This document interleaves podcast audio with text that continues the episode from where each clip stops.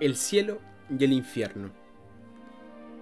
En un reino lejano de Oriente se encontraban dos amigos que tenían la curiosidad y el deseo de saber sobre el bien y el mal.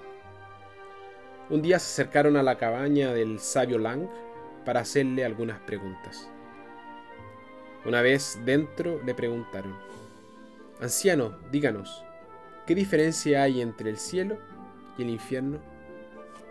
El sabio contestó, Ve una montaña de arroz recién cocinado.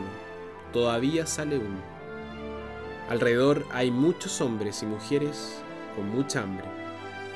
Los palos que utilizan para comer son más largos que sus brazos.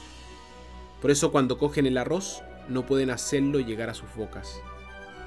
La ansiedad y la frustración cada vez van a más. Más tarde el sabio proseguía. Veo también otra montaña de arroz recién cocinado. Todavía sale uno. Alrededor hay muchas personas alegres que sonríen con satisfacción. Sus palos son también más largos que sus brazos. Aún así, han decidido darse de comer unos a otros.